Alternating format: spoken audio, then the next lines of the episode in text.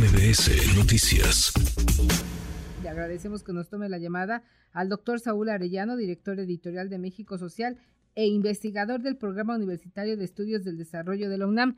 La crisis humanitaria de los migrantes, nos decía Camelia, doctor, que del 15 de septiembre a la fecha se han registrado 12 mil personas que buscan cruzar por este punto, allá en Coahuila, en Eagle Pass, hacia los Estados Unidos. ¿Qué opinión te merece?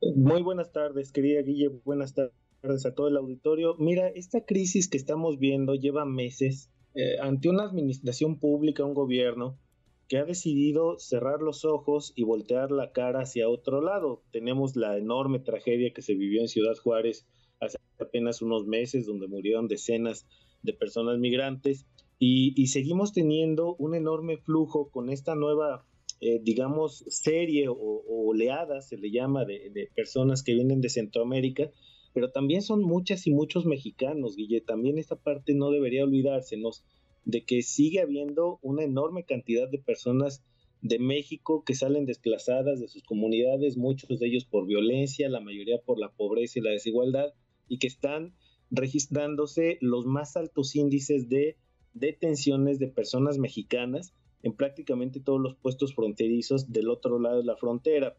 Tenemos una, una política militarizada, por más que el gobierno de la República quiera negarlo, y que, y que no está funcionando ya ni siquiera como muro. Esa es la enorme paradoja. 28 mil soldados, como dijo eh, el, el expresidente Trump, burlándose del presidente López Obrador, que se habían apostado aparentemente en la frontera mexicana y que no están siendo suficientes para detener estos flujos de gente que viene desesperada, ya no solo de Centroamérica, también estamos hablando de Venezuela, de Colombia, de Haití y de incluso nacionalidades que encuentran mucho más sencillo cruzar por México que dar una vuelta enorme por otros lados, personas que vienen de África y Asia y que está complejizando aún más el fenómeno migratorio. Así es, doctor. Ahí eh, se tiene registrado eh, nacionalidades, 56 eh, nacionalidades que, pues, personas que salen de estas naciones buscan cruzar territorio nacional para llegar a los Estados Unidos.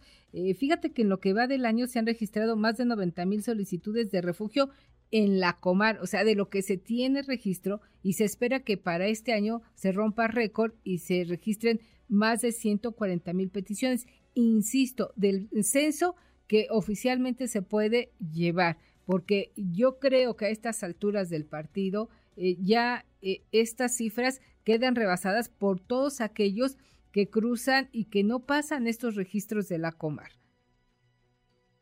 Sin duda alguna, Guille, mira, hay, especialistas que estiman que por cada una de estas personas que solicita hay cuatro o cinco que no lo están haciendo, que se van directamente intentando cruzar la frontera.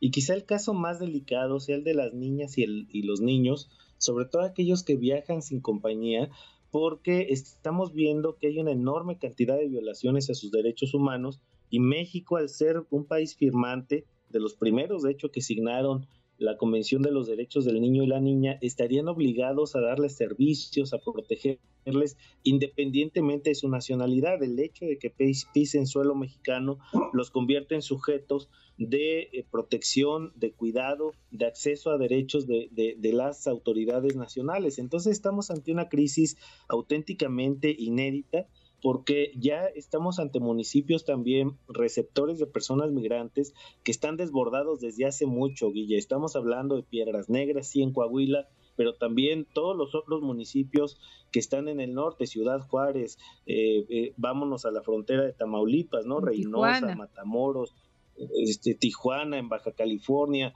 Sonora tiene su propia frontera. Entonces vemos todos estos municipios fronterizos que ya están desbordados en capacidad de albergar siquiera temporalmente a estas personas. Ya no hablemos de alimentación, agua, y hay que recordar, muchas de estas personas están decidiendo quedarse, Guille, formando colonias que, que definitivamente lo hemos comentado en otras ocasiones, cuando ya tienen hijos, pues sus hijos son plenamente mexicanos al nacer en suelo patrio y eso les convierte en una situación mucho más compleja para la autoridad. Estamos, insisto, ante una incapacidad del Estado mexicano y también del norteamericano de procesar esta crisis y lamentablemente siguen apostando por el enfoque punitivista, militarista, criminalizador de las personas migrantes antes que generar soluciones de corte humanitario y respetuosas de los derechos humanos. Así es, doctor. Pues lamentablemente este tema seguirá todavía para que eh, podamos hablar y revisar cuáles son los escenarios eh, posibles para encontrar una solución